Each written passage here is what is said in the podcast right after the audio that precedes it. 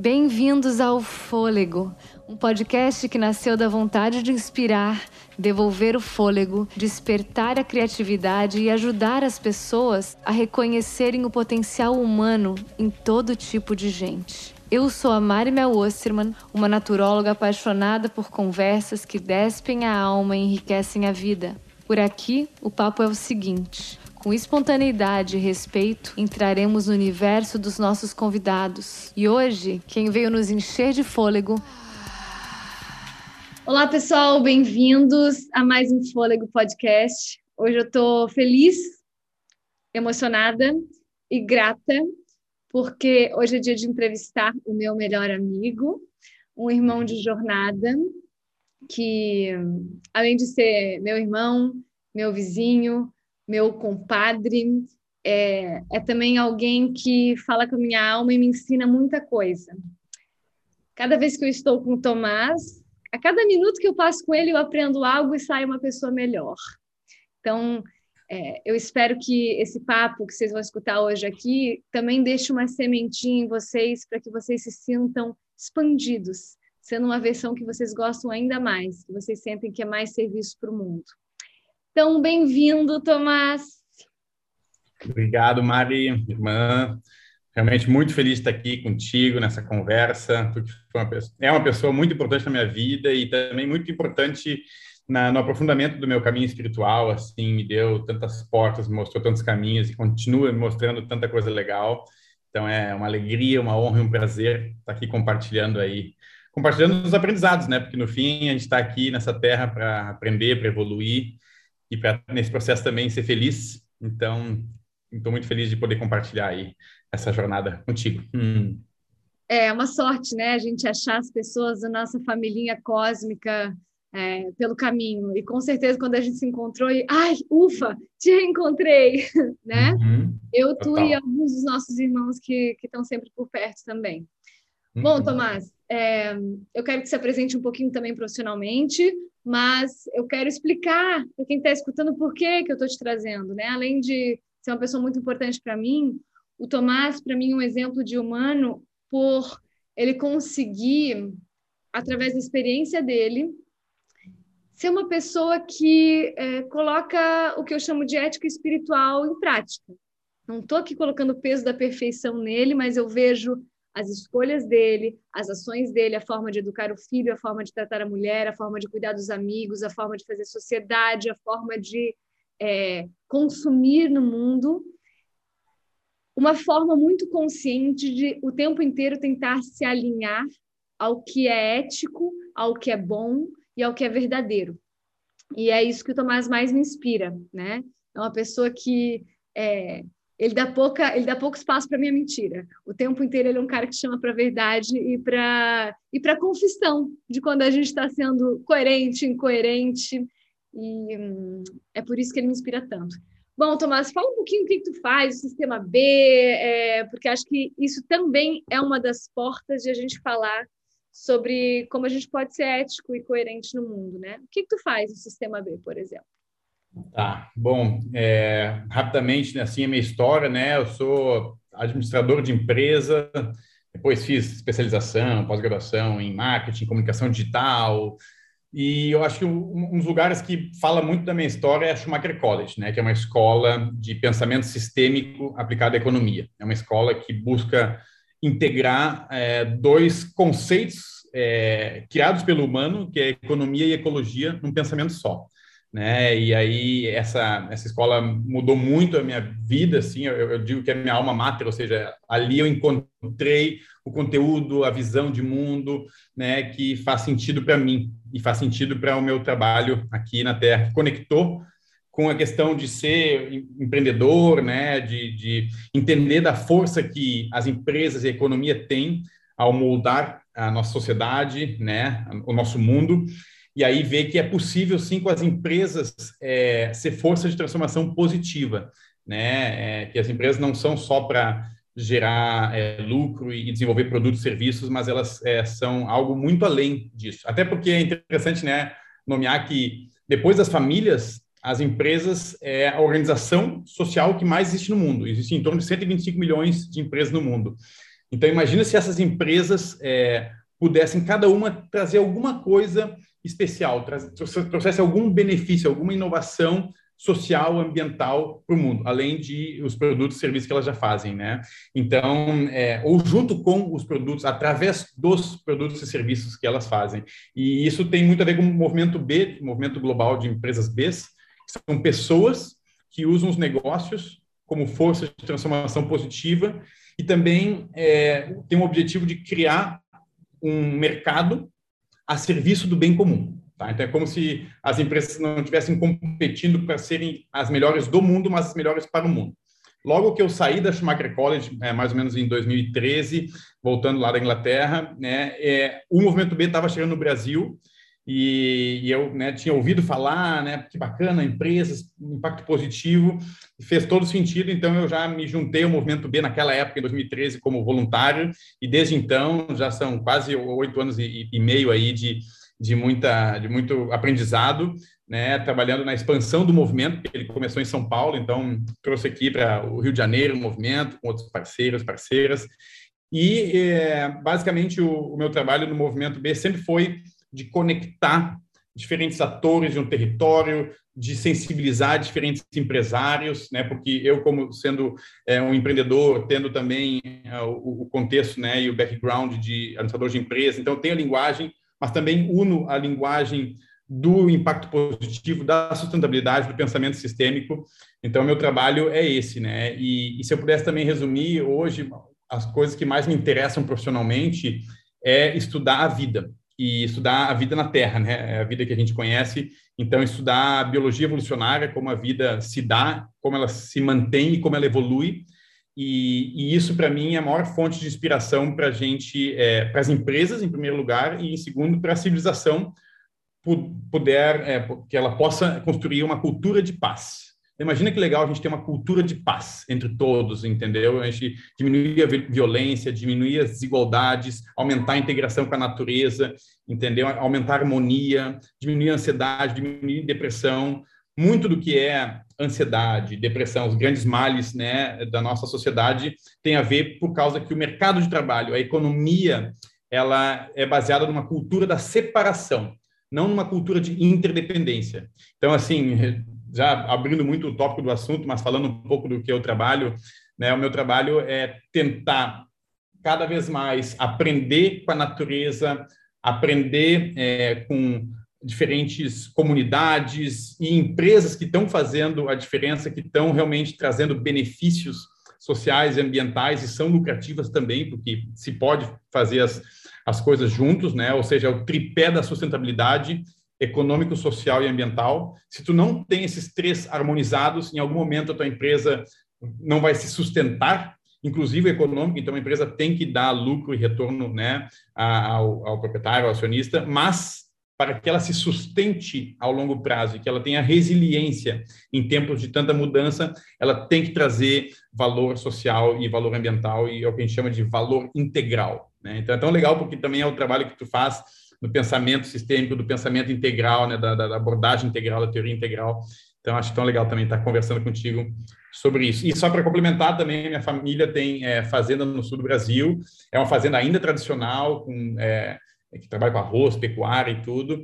E o meu trabalho já já estou há três anos lá dentro da, do conselho de administração, reuniões mensais, vou lá três vezes ao ano, é fazer a transição para uma fazenda sustentável, né, de baixo carbono, com práticas de agricultura regenerativa. Então, de novo, a maior inspiração aí é a natureza, né, é trabalhar a favor da vida, né, e trazer mais é, processos orgânicos e naturais do que processos sintéticos. Então, é um pouquinho do que eu tenho feito aí nos últimos tempos. Que não é pouco, não, né? Só essa fala aí já podia acabar o podcast que já me inspirou. Meu Deus do céu, eu quero ser um ser melhor no mundo.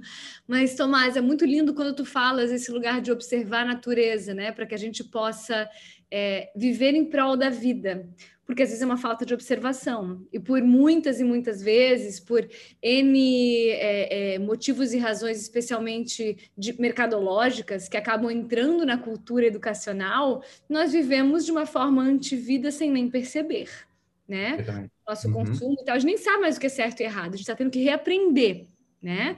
A nossa geração, uma geração que a partir é, do, da, da saturação que se viveu com crescimento econômico, sem esse olhar para a biosfera com carinho, cuidado e consciência, a gente está tendo que reaprender. Então, é, o que eu estou te falando, essa questão do reaprender, para lembrar que, por mais que a gente tenha ferramentas de lembrança é, e de educação nesse lugar de ser pró-vida, entra muito um lugar de compaixão e amorosidade. E agora, né, como eu te conheço muito bem, até tu trouxe a, o exemplo da, da tua fazenda e é sobre isso que eu queria comentar, né? Bom, o Tomás tem a sorte de ter uma família que é fora da curva, né? Uma família muito linda, muito amorosa, muito aberta. Mas o Tomás faz parte dessa fazenda desde, de, desde que nasceu. Porém, agora, nesses últimos anos, quando começa a trabalhar mais a espiritualidade, a comunicação não violenta, a percepção da diferença, é que a informação que ele já tinha sobre como cuidar melhor da terra, ela entra com mais facilidade. Não sei se tu percebes isso, né? Como o processo ele, ele vira sustentável, possível, amoroso e aberto, não de uma forma em estuprar o que não entende, em estuprar o que é uhum. diferente, em obrigar. Quando a gente encontra essa, esse lugar da ética espiritual, como é que eu levo? Como é que eu educo? O outro não tá, não é uma pessoa má. E esse é um lugar muito importante para quem levanta as bandeiras da, da, ecologia, da sustentabilidade, do olhar para o mundo, do cuidar dos sistemas, que por mais que a gente tenha informação, é importante essa conquista que, que eu te vejo colocando tanto em prática, de como é que eu falo a partir do coração. O que toda informação que eu tenho na minha mente e, e, e, nos meus estudos e na minha prática profissional ou na minha prática diária, como é que eu levo isso de uma forma que eu consiga abrir campo para as pessoas, né? E sabe, tu usou a palavra, né? Como é que eu educo? Né? E eu fico pensando, até sim, a gente pergunta como é que a gente educa, mas ao mesmo tempo como é que a gente evolui coletivamente, como é que a gente aprende um com o outro, como é que a gente se co-inspira. Então, é, obviamente lá na fazenda tem meu tio, as pessoas que trabalham lá, minha prima, estão lá no dia a dia, meu tio é agrônomo há 42 anos, né? Então, como é que eu vou educar alguém que é agrônomo e conhece a terra mais do que ninguém, apesar de ter ainda né, as práticas que eram as práticas da época que ele estudou, da década de 70, 80, né? Mas é, e a gente já sabe que tem práticas sustentáveis que também são produtivas e lucrativas e cuidam da terra. Então é a questão de coevoluir, porque cada lugar cada organização, cada empresa tem seu desafio, tem seu contexto, tem suas características, né? E então trabalhar junto na comunicação violenta também é, mencionou, né? Como é importante a gente dar espaço para escutar o outro, ter empatia do ponto de vista do outro que vem de um outro contexto e junto com essa empatia construir uma visão comum, objetivos comuns, né? Que que são sinérgicos, onde a gente fala, aqui a gente se encontra, aqui eu posso te ajudar, aqui eu aprendo contigo, ali tu aprende comigo, e assim a gente pode caminhar junto. Então, um dos grandes problemas da civilização que a gente vive hoje, inclusive por causa da, da era da informação, né, mídias sociais e tal, e tudo que a gente está aí, a virtualização, da, ainda um metaverso vindo por aí, uma loucura, né, muita coisa interessante, mas também muito desafio para o bem-estar e para a presença humana e tudo, é, tem a ver com a questão da polarização. Ou seja, eu sou de um lado e eu, então eu leio esses artigos, eu penso nisso, eu sou desse partido ou dessa ideologia ou desse dessa abordagem, então eu só leio disso, só dou like naqui, nisso mesmo, eu também só sigo especialistas e, e, praticantes dessa visão, e o outro lado também. E assim, o que acontece? As redes é, é, digitais, né, elas ajudam essa polarização porque elas fazem o feed, ou seja, o flow de informação, se é, priorizarem para aquilo que tu já te interessa e deu like. E aí aumenta a distância e aumenta a cultura da separação.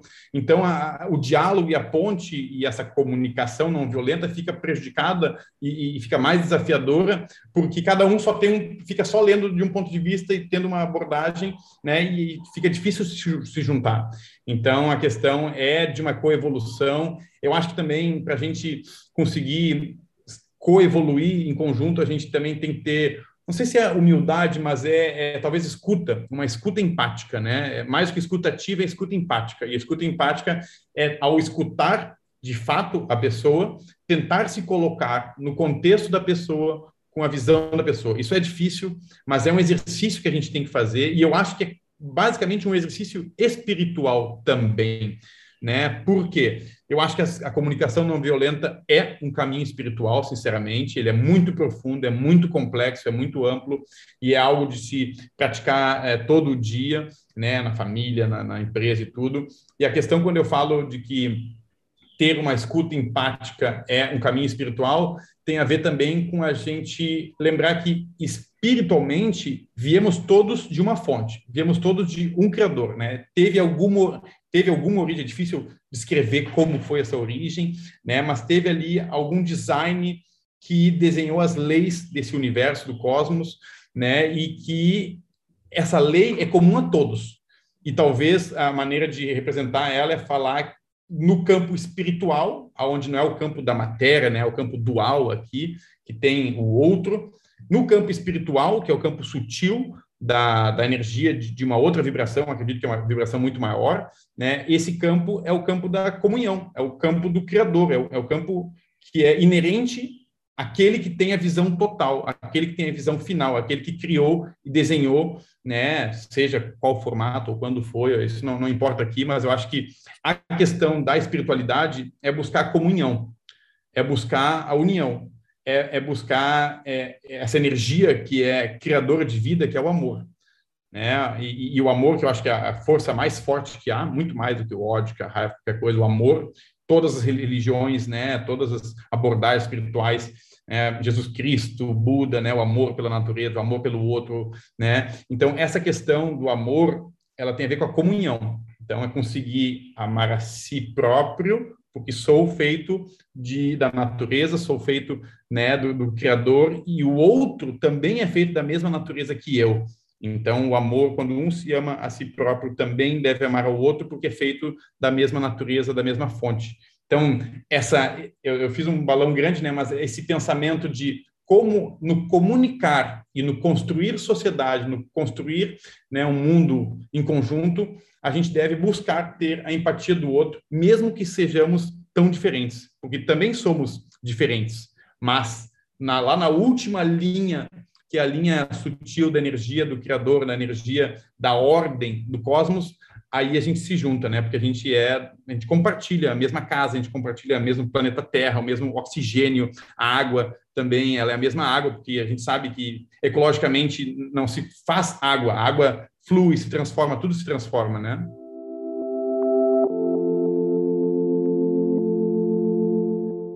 É, é isso mesmo.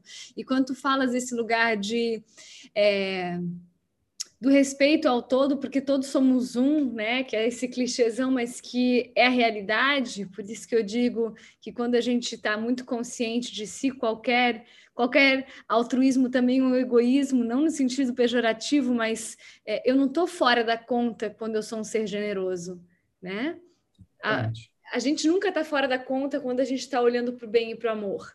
E essa visão é, é muito é a mesma visão né, do, do Advaita Vedanta, né, o Vedanta Advaita uhum. que a gente estuda, que é uma das formas de estudar aí a, a os livros sagrados é, indianos, né, que falam que realmente tudo é Deus. Deus não está em nenhum outro lugar, é, não há nada no mundo que não seja Deus. Então, ele não está apenas em um lugar e um outro, não. Não existe nada onde a energia divina não habite. E se a gente começar a olhar para o mundo assim, é, é, mais fácil essa aplicabilidade que o Tomás trouxe, né? Inclusive a questão da escuta. Comunicação não violenta, ética, ecologia são o quê? São instrumentos de ação que nos ajudam a experimentar na nossa manifestação essas palavras, essas teorias e essa espiritualidade que falam com o nosso coração e às vezes a gente simplesmente sente que não consegue como é que eu faço? Eu amo tudo isso, eu sinto Deus a partir desse conceito, mas da minha vida eu esqueço. Tá aí, tem um bando de instrumento completamente aplicável, é no dia a dia, né? É, eu visitei o Tomás esses dias, né? Nós somos é, compadres, então tinha cafezinho da tarde com meu afilhadinho aí. Pão de queijo. Pão de queijo, bolo. É, uhum. E o Tomás estava dizendo que precisava comprar uma porta lá, e eu vi ele discutindo né, com outra pessoa ali que estava na casa dele sobre certificação da madeira. Eu falei, gente, quando é que eu ia pensar em saber se a madeira ia, ia, era certificada ou não. Isso me chamou atenção, né? O cuidado em cada ação. Claro que isso vem de uma informação. Para o Tomás é fácil. De alguma forma chegou essa informação. Ele sabe que isso é importante. Tem gente que nem sabe o que é uma madeira certificada. Muitos de vocês, talvez, que estão escutando, nem sabem que isso existe, por mais que para a gente seja um lugar comum. Né?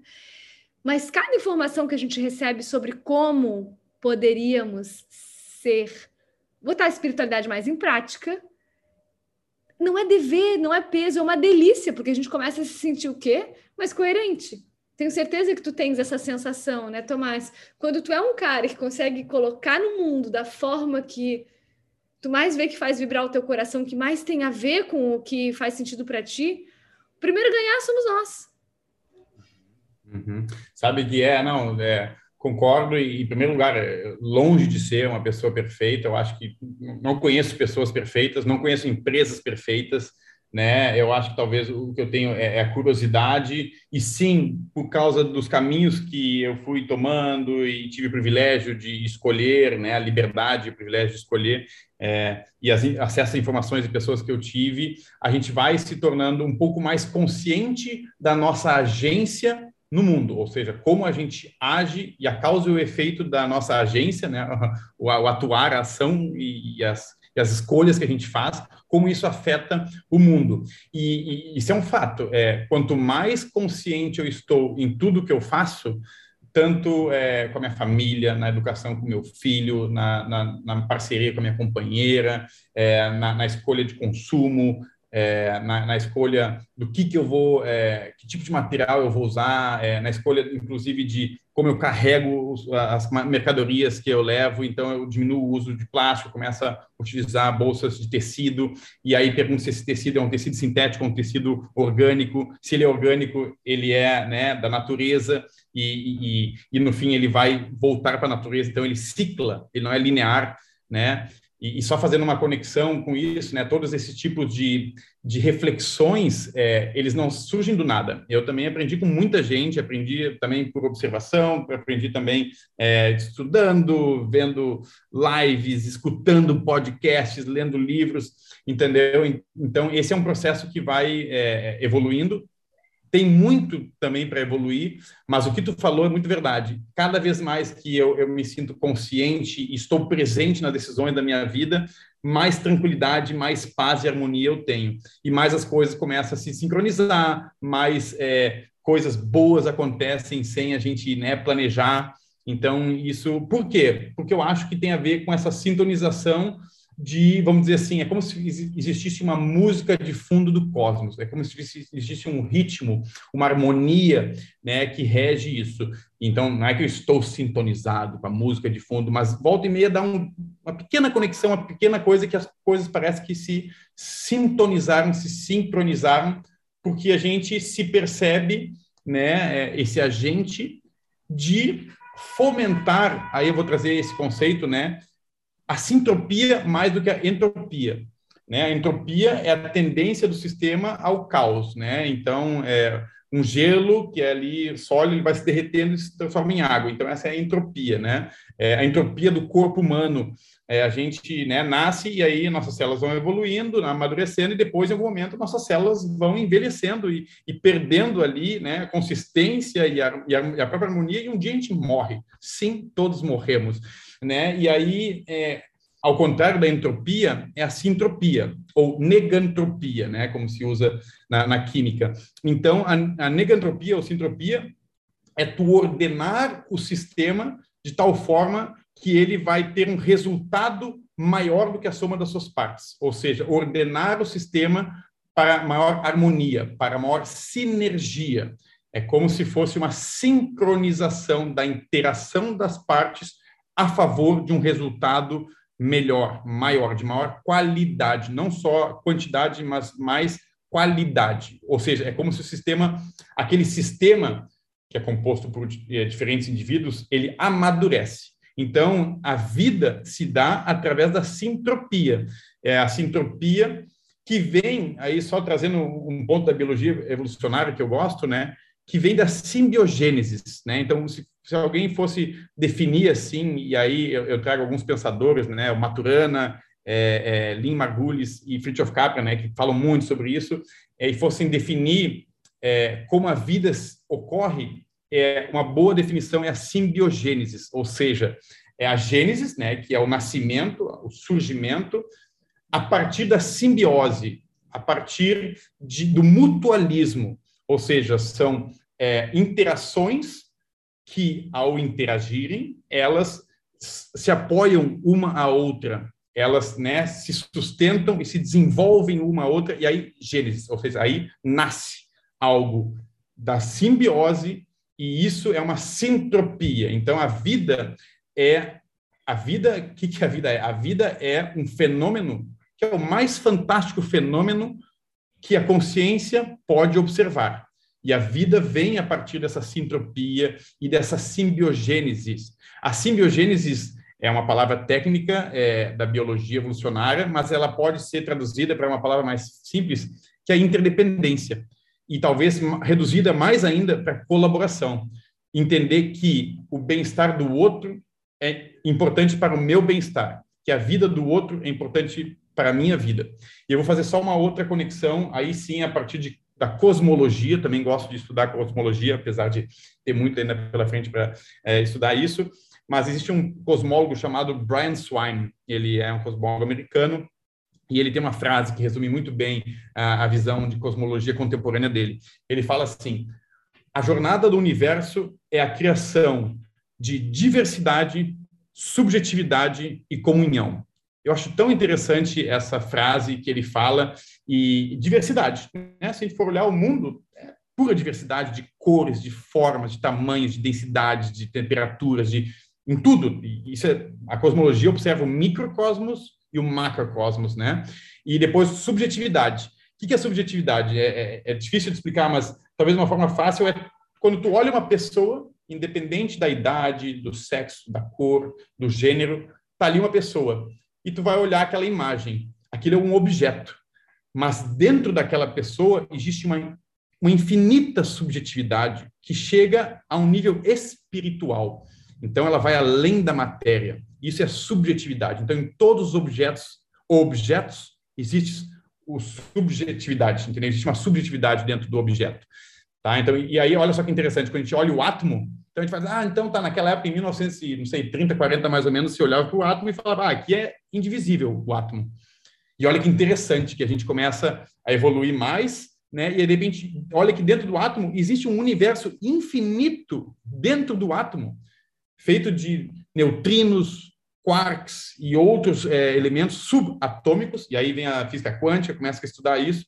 Então, olha que interessante que dentro do átomo, que já não é algo observável a olho nu, existe uma subjetividade.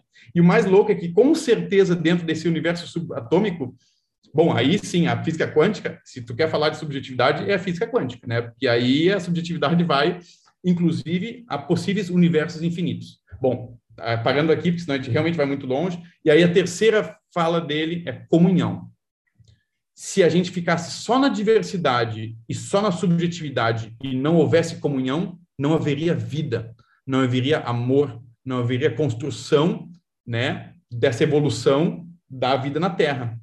E só lembrando aqui da biologia evolucionária, sim, somos todos um. E eu vou dar dois exemplos. Primeiro, quando, gente, quando o, o, ser humano foi pela primeira vez para o espaço e olhou lá de longe, tirou uma foto, e lá longe tinha uma, um ponto azul brilhante com branco e cores assim que se podia ver e, e tal. Aquilo é a Terra. E aí tem até pode, podem pesquisar no, no Google é, the, the, the blue é, dot effect. Então o efeito do ponto azul e é como todos os astronautas se transformaram ao ver a Terra lá de fora da Terra e ver que na verdade somos um só e de fato é um ponto azul único que tem toda a vida, toda a subjetividade, todas as línguas, todas as cores, todos os seres, está ali dentro de um ponto azul, que se pode ver de longe. Então, isso é um fato, é só um, é uma biosfera só, né? Contém toda a vida que a gente conhece. E também, é, no fim, é a questão da construção é, de um pensamento espiritual, né? De um pensamento de uma comunhão, é, de um criador. É, não se fala de vários criadores, até tem algumas religiões né, que tem vários, mas quando se fala, vou, vou trazer um pouco do pouquíssimo conhecimento que eu tenho de, de, de, de Vedanta, né, mas quando se fala do criador, se fala de Ishvara, por exemplo, né, que é o criador do universo, que é o criador da lei do cosmos, é o governador do cosmos. Óbvio que dentro da cultura hindu e da, da filosofia hindu é, tem muitos outros é, deuses, né? Mas Ishvara é um dos que cria, né, aquilo e transforma. Então existe uma ordem, existe um pensamento, não sei se é pensamento, mas algo acima, né, que é uma comunhão espiritual. Né? Então, enfim, acho que até viajei demais, mas passo a palavra para ti para poder dar forma a isso tudo.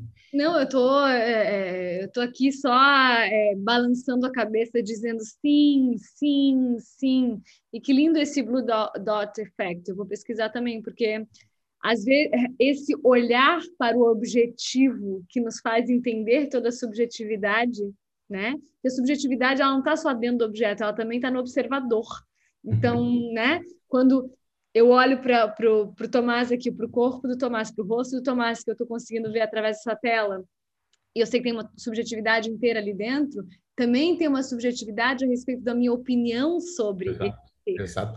Exatamente, né? Então, o mundo, ele, o subjetivo e o objetivo são duas pernas da realidade. Se a gente ignora uma, a gente anda manco e não funciona, né? É que nem esse tripé aí da, da, da diversidade, a, a, subjetividade e a comunhão. a comunhão, né? Exato. É. Eu acho que explica tanto, tanto, tanto, tanto. É um resumo da cosmologia completa.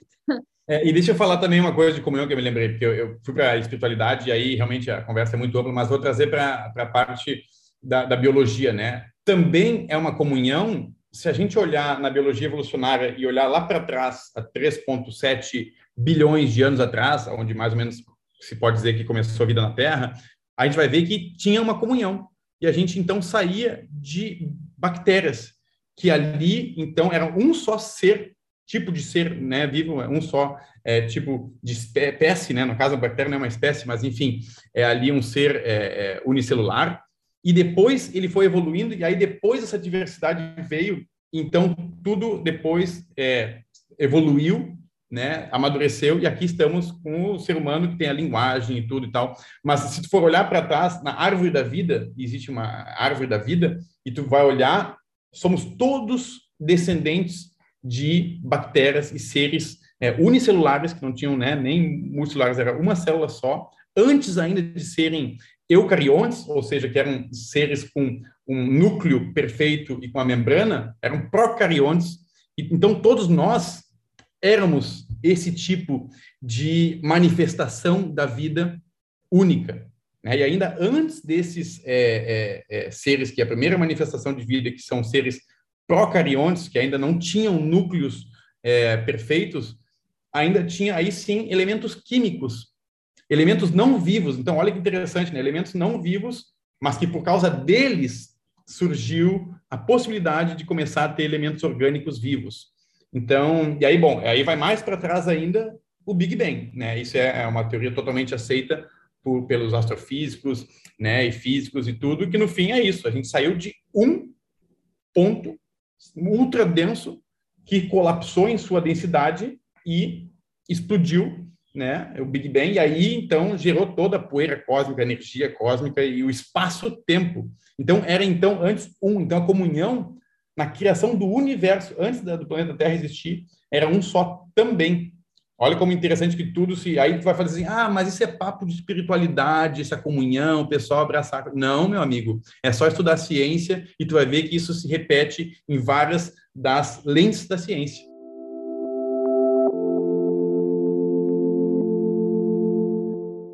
A verdade se traduz em todos os campos verdadeiros. Isso é fato. Perfeitamente. perfeitamente. A biomimética, a espiritualidade, o misticismo, a, o, os sentimentos, os estados de consciência expandidos, todos eles, todos os caminhos levam a Roma, porque a gente está falando de manifestações de uma verdade só, né? Uhum. E quando tu falas dessa árvore da vida, é, é na vida na biosfera, né? Isso me uhum. lembra também uma, uma fala da abordagem integral, quando o Ken Wilber é, vem explicar o porquê que nós temos que ter um pensamento ecológico.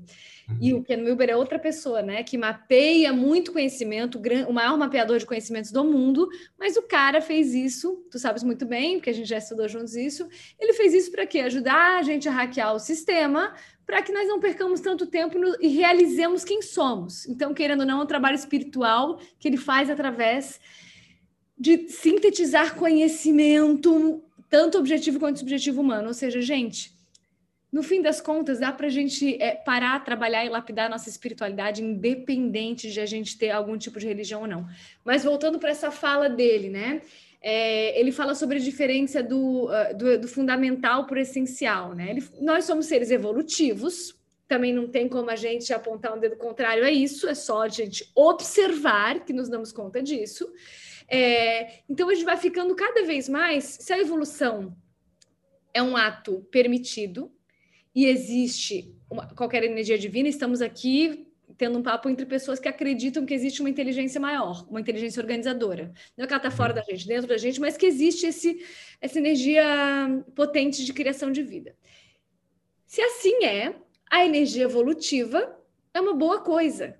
É o caminho um, um caminho de é, unfolding, né? De, de, desdobramento da própria consciência. Assim sendo, quanto mais a natureza evolui, mais perto ela está de lembrar de si, mais perto ela está da sua essência. Uhum, uhum, então, uhum. nós humanos somos seres muito essenciais. Porém, não existe essência que sobreviva sem o fundamento. Porque se o ser humano for embora da Terra, tu acha que a formiga vai ligar? Tá nem aí. Talvez a da minha cozinha ligue, porque não vai ter mais uhum. comida para ela comer. Mas se eu tiro, se eu mato qualquer reino abaixo do meu, eu não consigo sustentar essa pirâmide. Então, todo ser essencial, todo ser que está acima na cadeia evolutiva, ele tem que ter a humildade e a sabedoria de saber que ele está acima só porque existe um mundo sustentando abaixo. Então a gente pode falar de hierarquia, mas uma hierarquia saudável. Qualquer outro reino, reino mineral, o reino, o reino vegetal, o reino animal, estão aqui amorosamente sustentando a nossa vida. Então, é claro que, né, não, a gente não precisa necessariamente agir, seria lindo, né, mas como os zen budistas, né, que não matam nenhum mosquito, mas vem também desse lugar de não é só por amor ao mosquito, gente, é uma consciência muito mais complexa do que essa, de dizer, quando eu não mato mosquito, eu sou pró-vida, eu protejo a minha mãe, o meu irmão e aquela pessoa que mora lá do outro lado do planeta também, porque eu estou ajudando a manter esse reino que sustenta o nosso, para que a gente possa meditar e descobrir que somos deuses.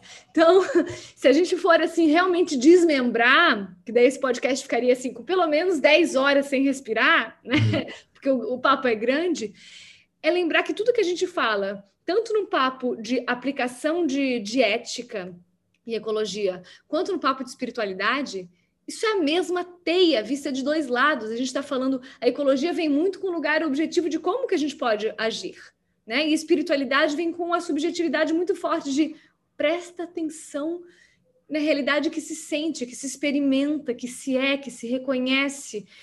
E as duas são farinha do mesmo saco, se a gente for olhar assim, né? Por isso que é muito importante a gente também não ser só é, é, alguém que busca coerência, mas também ser muito humilde quando a gente erra, não dá conta de alguma coisa, porque quando a gente é sincero, eu consigo saber onde é que eu preciso fazer ajuste, mesmo que eu não consiga fazer o ajuste hoje. Eu, Mariana, sou a pessoa que mais precisa de ajuste, que eu conheço neste momento, né? Eu estou cheia de é. autocríticas a respeito disso. Porém, existe uma sinceridade a respeito de onde eu estou. Com essa sinceridade, a gente consegue ganhar tanto na prática espiritual quanto na prática ética, força, ajuda e auxílio para, inclusive, fazer o que tu falou.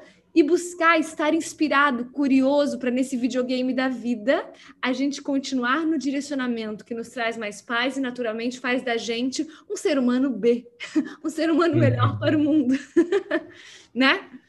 Não, totalmente. E, e, também corroborando com essa visão, eu, eu gosto de, de pensar que quando a gente olha para o nosso mundo, né, e a gente pensa na economia e, e, e, na ecologia, a gente se esquece que ecologia e economia vêm da mesma raiz, que é oikos, né, do grego oikos, que é casa. Né? Então, oikos nomos, que é a gestão, a regra dessa casa, e oikos logos, que é uh, o funcionamento dessa casa, como se relacionam os seres que habitam essa casa, como se dá a lógica de interação e troca de energia dos seres que habitam essa casa. Então, como é que pode a gente evoluir economicamente sem estar integrado com a evolução ecológica, porque ambos estão falando de uma mesma casa. A casa da economia é uma só, é o planeta Terra, é a biosfera, né? E a, e a casa né, da ecologia, que também é, é, o entendimento da interação entre todos esses seres, é, se ela fica de fora, a conta não fecha. E é exatamente por isso que estamos vivendo uma grande crise climática, é exatamente por isso que estamos vendo né, o IPCC, que é o painel intergovernamental para as mudanças climáticas, as COPs 26, agora está vindo a COP 27 para falar sobre isso, que é como se fosse uma consciência global, né, chamando a atenção da importância de lembrarmos que compartilhamos uma mesma casa, que somos um, porque ao final, olhando lá de longe, realmente é um planeta Terra só, não existe outro, até tem pessoas querendo conquistar e colonizar Marte e tudo, mas às vezes me preocupo e me pergunto, né, será que a gente é, vale a pena investir tanto dinheiro para né, colonizar outros países, sendo que aqui tem tanta coisa linda e tantos desafios? Outros planetas, né? Não é nem outros países. Exatamente, desculpa, outros planetas, conquistar outros planetas, né, exatamente, né? E sendo que aqui tem, então, ainda tanta coisa para se desenvolver, esse planeta lindo e maravilhoso, com tudo que tem aqui, e que a gente ainda não conseguiu se harmonizar no fluxo de energia dele, né? E se lembrar dessa questão que somos, que compartilhamos uma mesma casa, né? E, e temos aí objetivos em comum, que é viver em paz, né? E com liberdade aqui nessa terra. Sim, sem querer criticar o livre-arbítrio de quem pesquisa né, claro. Eh, a possibilidade de vida em Marte, mas eu vejo assim como um, um case de uma macrodinâmica das coisas que a gente estuda na Exatamente. É o reflexo da sociedade de ah, já deixar de lado, esquecer, então tá, então... Quero olhar para mim... É, já largo de mão e vou para outro que dá certo. Só que assim, largar de mão o planeta Terra, bom, e aí, né?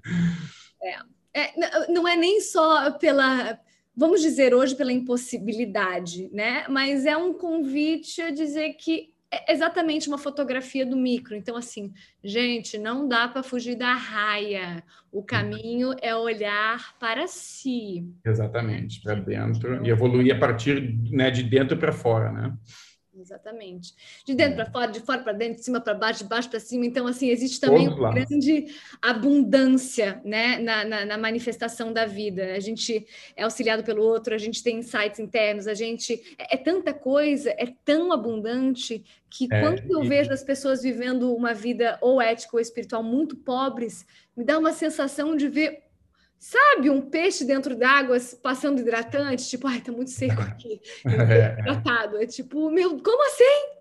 É. E sabe que eu também acho que, que dentro da questão da sustentabilidade, ambientalismo e tudo, ele não está é, desligado do, da espiritualidade, né? Então, esse caminho da evolução interna, ela, para mim, é o caminho real da sustentabilidade. Então, é o reconhecer, né, o outro em mim, e o eu no outro, reconhecer essa conexão. Então, quando se tem esse olhar para dentro também, né, esse às vezes silenciar para escutar o outro.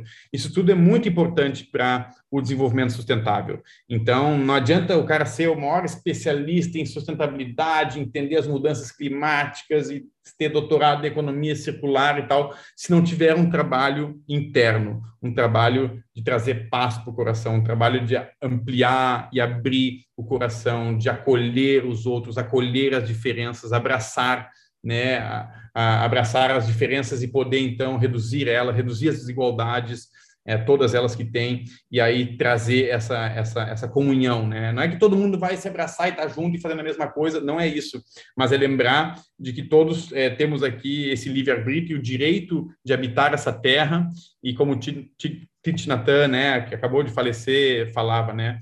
O, o milagre não é, é cruzar é, um oceano caminhando, mas o milagre é caminhar é, com presença na terra verde, numa terra que esteja verde, né, e sustentável. Então, é, é eu acho que essa, esse chamado, né, para a gente cultivar uma cultura de paz, uma cultura de escuta e uma cultura de co-inspiração e colaboração e, e interdependência em todas as áreas, nas artes, é, na política pública, nas empresas, nas organizações da sociedade civil, nas ONGs, em tudo que é, é a representação humana na Terra da civilização, é buscar essa cultura de paz e uma maior é, harmonização e integração com a natureza. Porque esse é o caminho que, primeiro, é o único caminho que vai fazer a gente, de fato, sobreviver aqui, porque até 2050 se planeja, né, se prevê que tenham 10 bilhões de pessoas na Terra, então a gente vai ter que aumentar em 70% a 80% a produção de alimentos na Terra, tensões, refugiados, guerras civis, muita coisa vai acontecer nesse, nesse tempo, e a cultura da paz e a integração da natureza vão ser os únicos caminhos que a gente vai ter para poder viver em harmonia, porque senão é só mais tensão e só mais crise climática, que gera mais refugiados e mais pobreza e mais desigualdade. Então, é, o desafio é grande e ele passa muito pelo caminho interno, pelo caminho dessa ética espiritual que está chamando, que eu acho é bonito também, para poder entender que no fim a gente compartilha uma mesma casa e então a gente tem uma responsabilidade de cuidar dessa mesma casa, nossa casa interna e também a casa externa, que é a biosfera, biosfera no planeta Terra.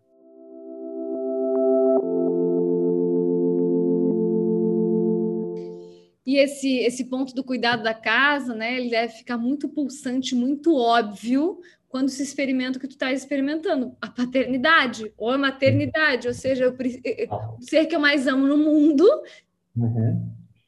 encarnou nessa terra, uma terra que eu posso contribuir para que seja uma boa casa e um bom lar para as próximas gerações, né? Sem contar que essa forma de ver o mundo também ajuda que as próximas gerações estejam mais conscientes. Então, nós, nós somos seres miméticos. É preciso que criemos uma massa crítica de repetição, de ação e de conhecimento para que isso se torne um lugar comum. Imagina que lindo, né? Como diria o John Lennon, Imagine all the people. É, vivendo essa, essa cultura de paz, se isso for o, o normal. Totalmente, não é. É, e sabe que a questão da paternidade é a maior responsabilidade que já passou na minha vida e, e realmente é, a gente pode ler, a gente pode escutar pessoas e, e pais e mães, mas não tem nada mais valoroso que a presença, né, do que o carinho, do que estar junto, né, estar ali próximo e cuidando. Isso quando é possível, né, pelos cuidadores, pais, enfim, é muito muito importante e acho que faz uma diferença muito grande na educação né, que é, é a questão da segurança da criança, o bebê, ele se sentir seguro, ele se sentir protegido, ele se sentir acolhido, ele se sentir amado, né? O amor, é, o amor não é algo que tu estuda ou tu lê ou tu vê um documentário aprende sobre o amor. O amor ele se cultiva, o amor ele se nutre, o amor ele se pratica, né? E então e, e o amor se sente, né? E, e se, se, abre também para o amor.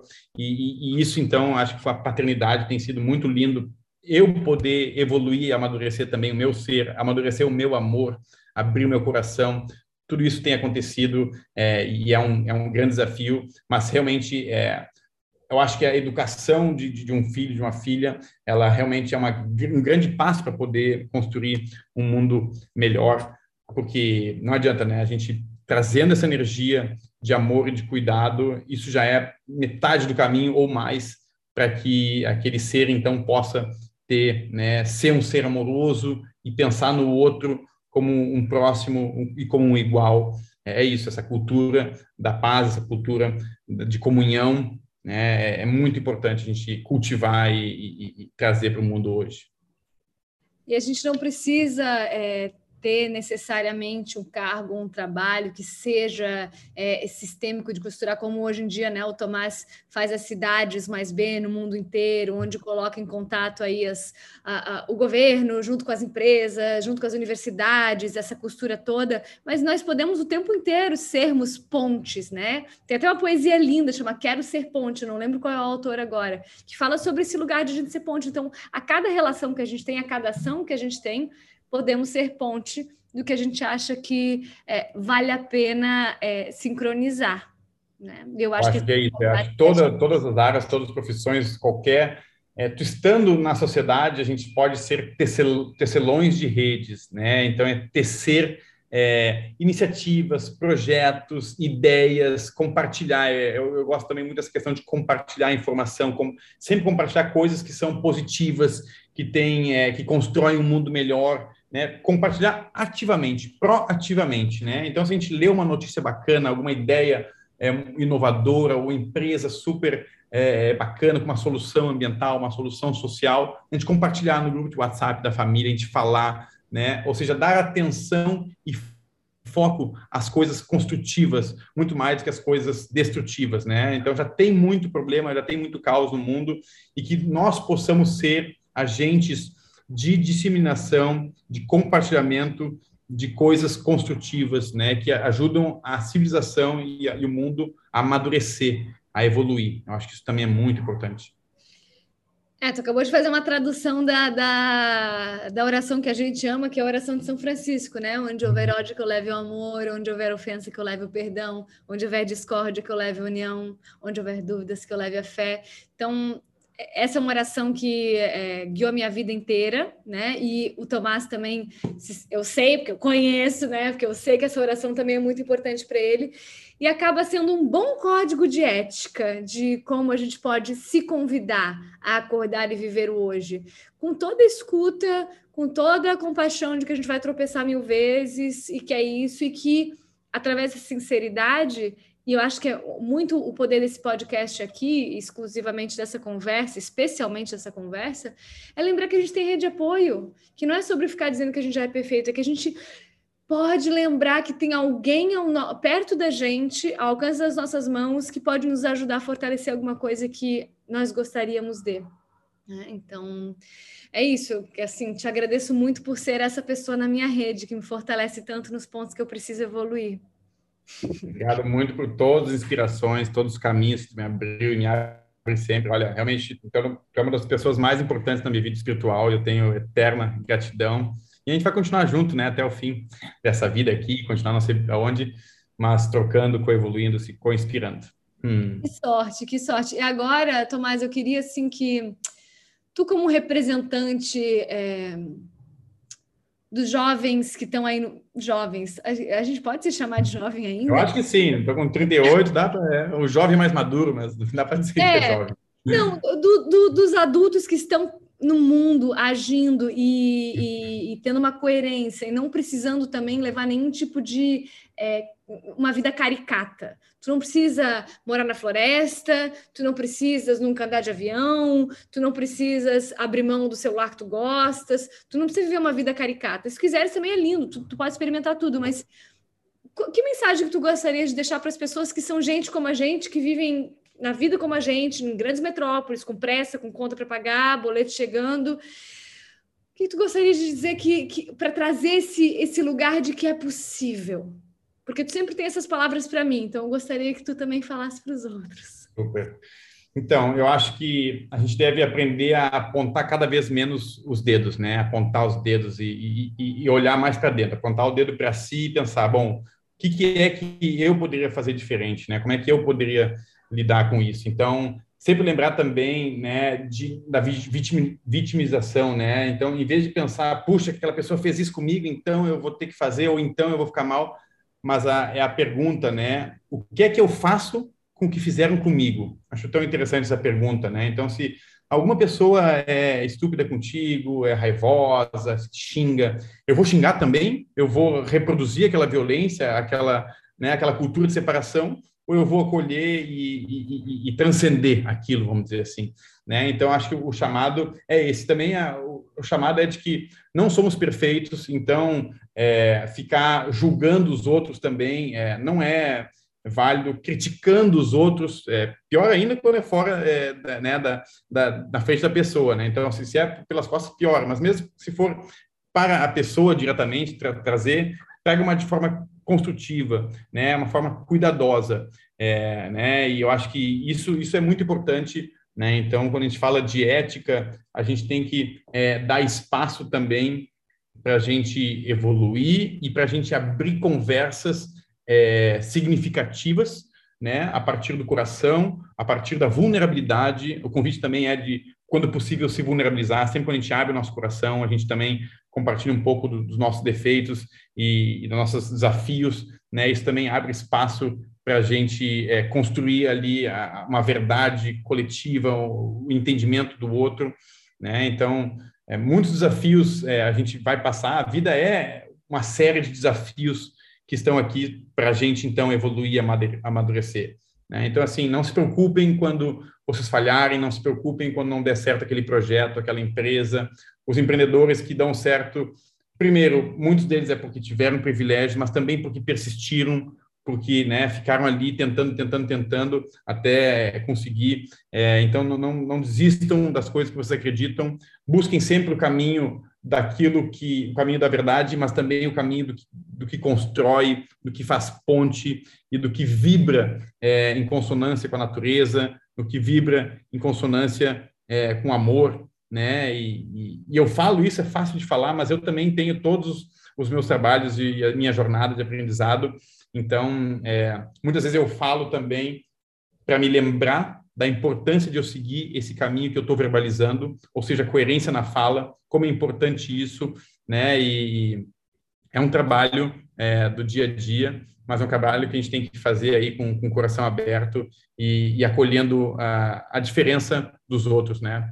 Eu acho que muito importante lembrar de a gente evitar é, brigas desnecessárias, né? Lembrar que quando a gente briga, a gente constrói uma parede. Quando a gente é, força ou bota muita intensidade na nossa fala, isso acaba criando distanciamento e simplesmente faz com que as coisas não se resolvam de uma maneira melhor. Óbvio que a gente se irrita, óbvio que a gente fica com raiva, é óbvio que a gente explode, isso é natural do ser humano. Mas trabalhar e observar quando a gente faz isso para amadurecer e poder, numa situação adversa, trabalhar a partir do centro e da calma, isso sempre vai ser melhor para ti e para o outro. Então, é um convite, não que eu seja o monge resolvido e apaziguado, mas é, é um trabalho que eu busco observar em mim e busco evoluir aí constantemente. Que assim seja, que assim seja e assim é. Assim seja, assim é. Muito, hum. muito obrigada por esse papo tão valioso. Quem está escutando aí, se esse papo tocou teu coração, te deixou uma sementinha, envia esse podcast para quem também possa se inspirar. É assim também que a gente vai criando pontes. Eu acho que a gente pode sair muito com esse conceito daqui de querer ser ponte. Né, entre as coisas, o subjetivo e o objetivo, a ética e a espiritualidade, a ação e a vulnerabilidade. E lembrar que aqui, ó, eu, o Tomás e eu tenho certeza que tantas outras pessoas ao teu redor podem ser sim tua rede de apoio. Então, nós não estamos sozinhos nesse caminho evolutivo, ele é coletivo. É isso, pessoal. Muito obrigada, Tomás. Obrigado, Mari, irmã, coração. Estamos muito junto, tá? Parabéns pelo, pelo podcast aí. Muito obrigada. E vocês que estão escutando, aguardo vocês no próximo episódio. Fiquem com Deus e até! Este foi mais um episódio de Tirar o Fôlego. Eu sou a Mari Mel Osterman e espero vocês nos próximos episódios aqui neste canal. Para saber mais e conhecer melhor meu trabalho, sigam-me no perfil do Instagram mari.mel.osterman. Se gostou desse episódio, compartilhe com os seus amores. Até a próxima e bons ventos!